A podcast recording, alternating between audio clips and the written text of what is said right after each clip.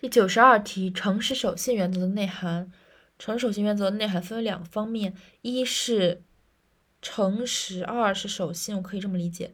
诚实就是你东西得真实就是强调这个实二是守信就是保护对方的信赖利益。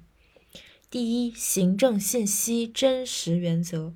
第二保护公民信赖利益原则这个非常简单。